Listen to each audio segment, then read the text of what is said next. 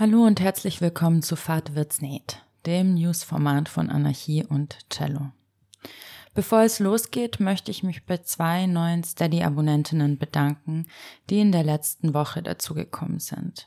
Danke für eure Unterstützung, halber Kapitel und Wolke. Und auch danke an all die anderen, die Spenden geschickt haben. Ich weiß es sehr zu schätzen und ich freue mich so sehr darüber, dass jetzt zum ersten Mal so viel beisammen ist, dass ich wirklich was umverteilen kann.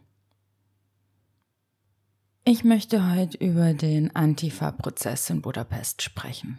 Am vergangenen Montag, dem 29. Jänner, begann in Budapest vor dem Stadtgericht ein Prozess gegen drei Antifaschistinnen aus Deutschland und Italien, die vor circa einem Jahr während des jährlich stattfindenden Nazi-Aufmarschs Tag der Ehre vor Ort gewesen und Nazis angegriffen haben sollen. Seit 1997 begehen jedes Jahr in Budapest Rechtsextreme, darunter Blood and Honor Netzwerke, Kameradschaften und Parteien wie die Rechte oder der Dritte Weg, den Tag der Ehre. Sie marschieren durch die Stadt und huldigen dabei der deutschen Waffen-SS, der Wehrmacht und deren ungarischen Kollaborateuren. Historischer Bezugspunkt ist der 11. Februar 1945, als Pfeilkreuzler versuchten, aus einem Kessel der Roten Armee zu entkommen und dabei starben. Die Neonazis besuchen die Schauplätze der damaligen Kämpfe, tragen dabei faschistische Devotionalien wie Uniformen, Stahlhelme, Fahnen, SS-Runen, dem Adolf Hitler sein Gesicht und machen den Hitler groß.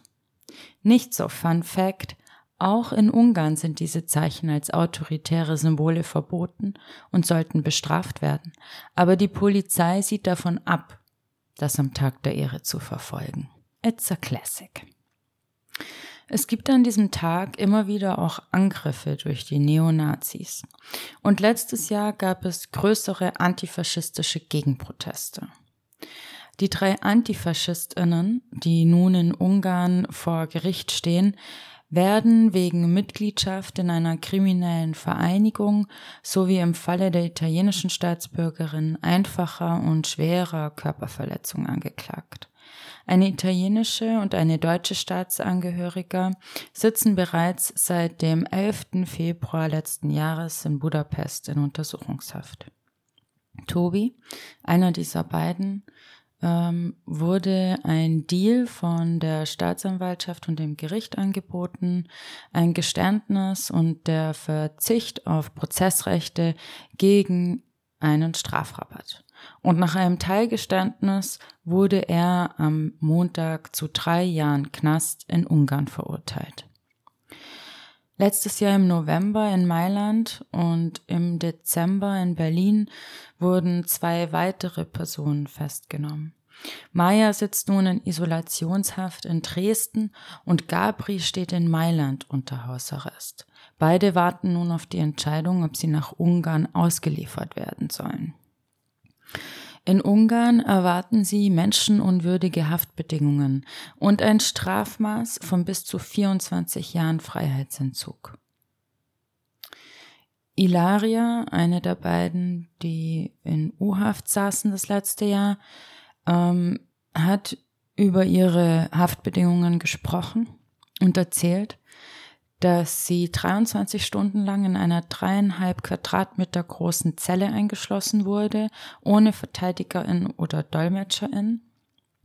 Im Sommer werden die Zellen nicht ausreichend belüftet, im Winter sind sie nicht ausreichend geheizt und außerdem sind sie von Bettwanzen, Mäusen und Kakerlaken befallen. Erst nach sechs Monaten durfte sie erstmals Kontakt zu ihren Angehörigen haben. Es setzen sich nun verschiedene antifaschistische Organisationen, Einzelpersonen, aber auch eine von den Eltern der Festgenommenen gegründete Initiative gegen die Auslieferung der Antifaschistinnen ein. Denn in Deutschland würde über ein geringeres Strafmaß gerichtet werden, die Haftbedingungen wären besser und sie setzen sich gegen die Hetzkampagne vor allem von Boulevardmedien ein. Außerdem lenken sie die Aufmerksamkeit auf einen ganz wichtigen Punkt nämlich dass die Unschuldsvermutung gilt. Bei den Angeklagten wird außerdem von den Behörden eine Verbindung zum Antifa-Ostverfahren hergestellt. Nach einem Amtshilfeersuchen aus Budapest hatten deutsche Landeskriminalämter im Februar und März letzten Jahres erste Hausdurchsuchungen in Berlin, Leipzig und Jena durchgeführt. Seitdem arbeiten die ungarischen Behörden eng mit der Soko Links aus Sachsen zusammen. Zur Erinnerung, Stichwort Soko Links.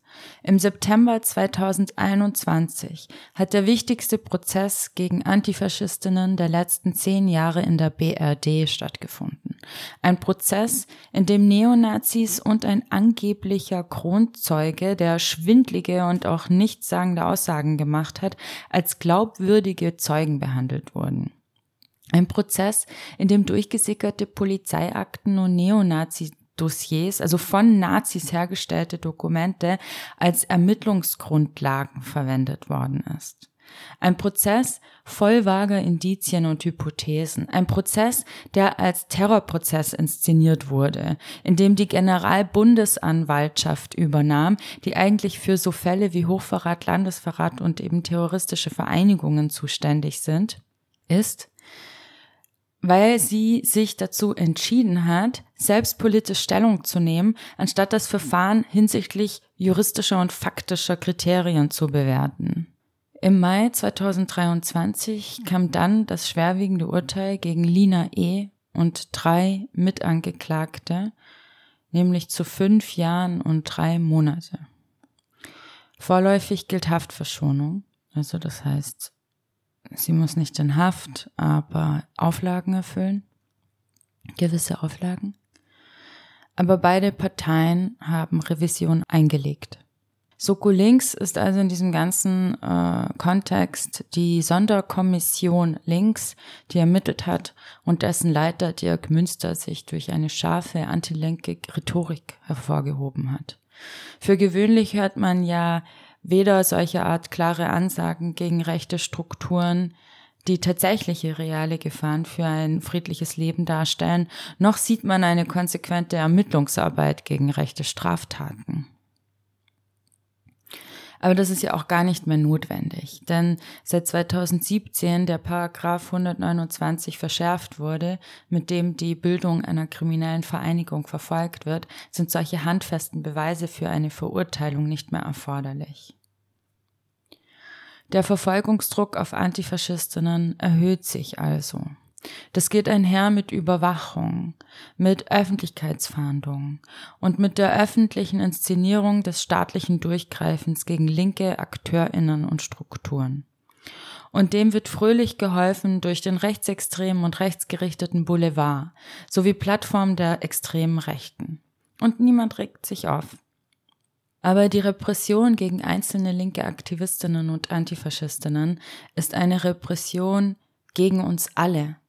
Sie hält uns davon ab, konsequent gegen rechts vorzugehen, sich gegen die Normalisierung rechtsextremer Politik und deren Einfluss auf Kultur und Sozialleben zu wehren. Sie sanktioniert, was eigentlich der grundsätzliche Tenor sein sollte in einer Gesellschaft, die sich demokratisch schimpft und noch dazu eine Vergangenheit hat, die sich durch Menschenverachtung und Gewaltexzesse auszeichnet. Ein konsequenter Antifaschismus. Ein antifaschistischer Grundkonsens, der nicht akzeptiert, dass Neonazis ungestört jährlich an Hitlerfanatismus frönen können, der nicht akzeptiert, dass rechtsextreme Gewalt verniedlicht oder nicht konsequent gefahren geahndet, geahndet und verfolgt wird, der nicht akzeptiert, dass bisher keine konsequente Aufarbeitung unserer faschistischen Vergangenheit in Gesellschaft und Institutionen stattgefunden hat haben bürgerliche Mainstream-Medien berichtet. Natürlich nicht oder sehr, sehr wenig. Ey, ich kann nicht mal, ich kann nicht ewig scrollen bei Tagesschau und Co. in den Apps, bis da endlich was kommt. Was soll das? Nichts kam da, nichts. Wie kann das sein? Gerade jetzt, wenn Zehn und Hunderttausende Menschen in ganz Deutschland und auch in Österreich auf die Straße gehen, um gegen die AfD und gegen rechts und für die Demokratie zu demonstrieren. Und auch wenn mich die Massen ermuntern, frage ich mich, demonstriert ihr bloß gegen die AfD und wollt, dass sonst alles beim Alten bleibt und ihr weiterhin CDU wählen könnt oder for that matter eh zufrieden seid mit der faschistoiden Politik der Ampelregierung in Deutschland, demonstriert ihr gegen rechts, aber streitet euch dann darüber, ob die FPÖ wirklich rechtsextrem ist oder nicht? Oder wollt ihr einen längst überfälligen, gesellschaftlichen, antifaschistischen Grundkonsens? Und was genau heißt das dann für euch? Interessiert ihr euch für Antifaschistinnen, die gerade vor Gericht stehen, sei es Lina E. in Deutschland oder Ilaria, Tobi, Maya und Gabri in Ungarn? Könnt ihr nachvollziehen, wieso Menschen zu Gegendemonstrationen von Nazis gehen und dort Haltung zeigen? Versteht ihr, wieso es dabei zu Auseinandersetzungen mit gewaltbereiten Neonazis kommen kann?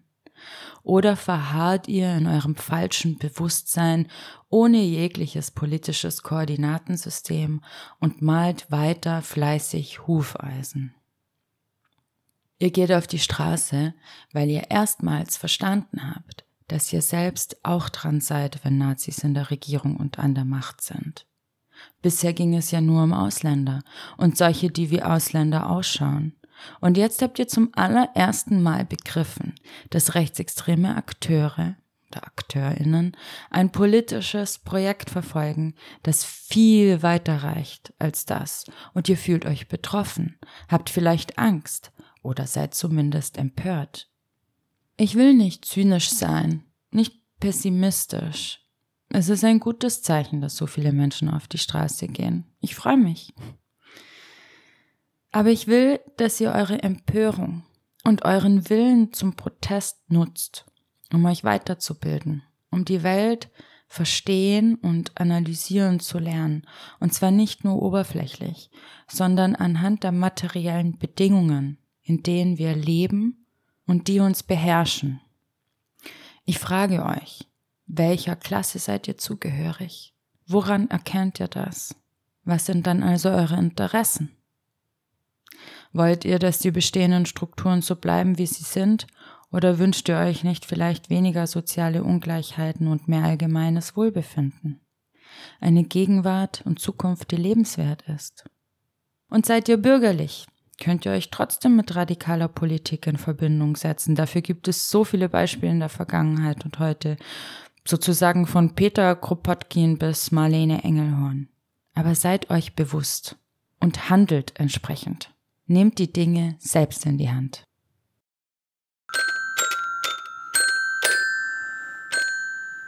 Und als zweite Nachricht habe ich euch mitgebracht, Elke K., KPÖ-Bürgermeisterin in Graz, ist Weltbürgermeisterin. Elke K. wurde von der City Mayors Foundation in London zur Weltbürgermeisterin des Jahres gekürt. Ausgezeichnet wird sie für ihren selbstlosen Einsatz für ihre Stadt und deren Bürgerinnen, wie es in der Aussendung der Jury heißt. Neben ihr wurden auch vier andere Bürgermeisterinnen ausgezeichnet, drei im globalen Norden und einer im globalen Süden. Besonders LGKs Sozialpolitik, ihre Wohn- und Mietpolitik, aber auch der Ausbau von Sozialleistungen und öffentlicher Infrastruktur wie Kindertagesstätten ist Grund für die Auszeichnung. Außerdem ihre persönliche Verteilungspolitik oder die Verteilungspolitik der KPÖ allgemein, denn als Bürgermeisterin bekommt sie 8000 Euro Gehalt im Monat, ich weiß nicht, ob das brutto oder netto ist. Es ist auf jeden Fall viel zu viel. Und davon behält sie 2000 Euro und verteilt den Rest weiter. Dahin, wo es benötigt wird. Das hat sie auch schon als Stadträtin gemacht, weil wie gesagt, macht das die ganze KPÖ dort so. Erstmal finde ich es sehr lustig, dass es sowas wie den World Mayor Award überhaupt gibt. What? Naja, ohne LKK hätte ich nie davon gehört.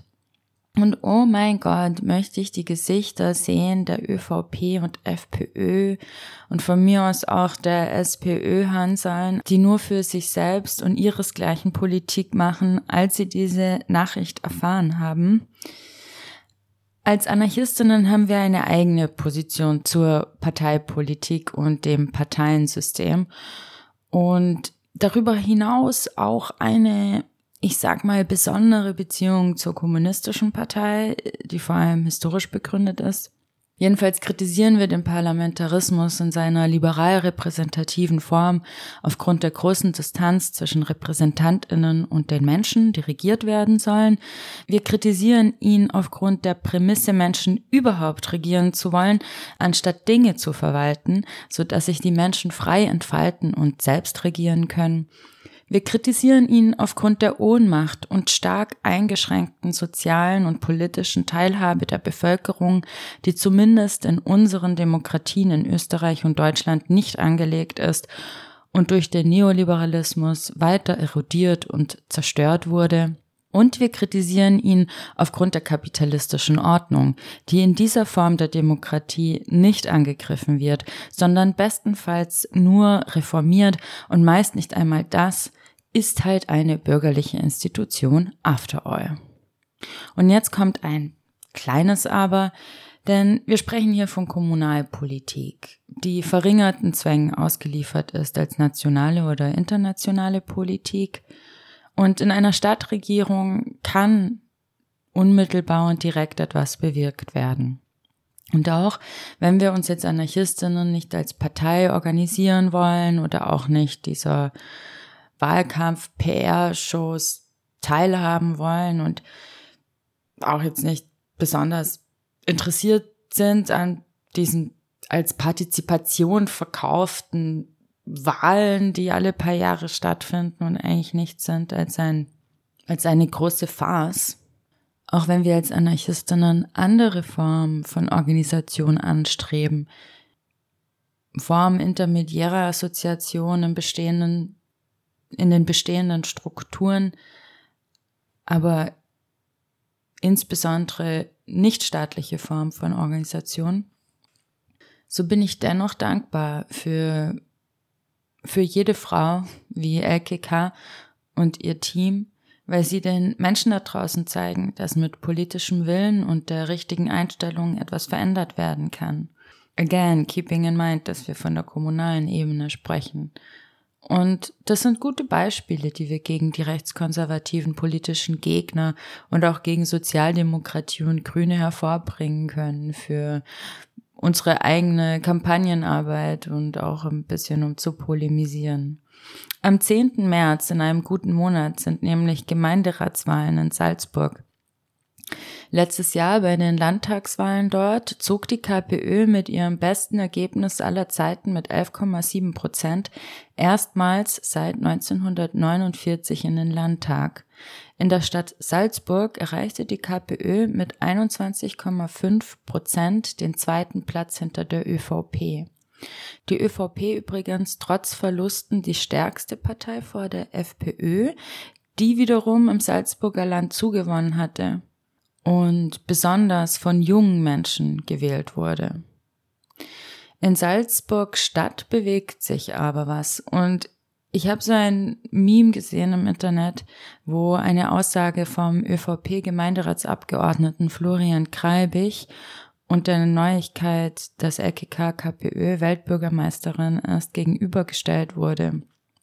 Nämlich hat Greibig wohl am 16.12.2023 ähm, im Kurier gesagt, Salzburg verdient keinen KPÖ-Bürgermeister. Aber wieso, Herr Greibig? Heißt das etwa, Sie wünschen den SalzburgerInnen keine weltweit für ihre hervorragende bürgermeisterliche Qualität ausgezeichnete Stadtregierung und Bürgermeisterin? Aber Herr Greibig, Tja, das war wohl ein Schuss in den Ofen.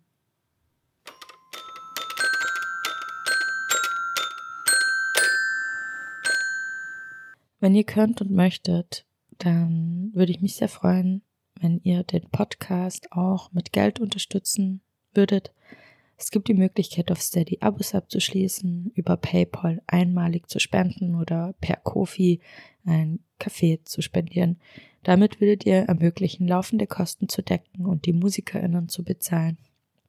Aber wie gesagt, nach eigenem Können und Ermessen. Hab's euch in den Show Notes verlinkt. Ich wünsche euch was. Macht's gut.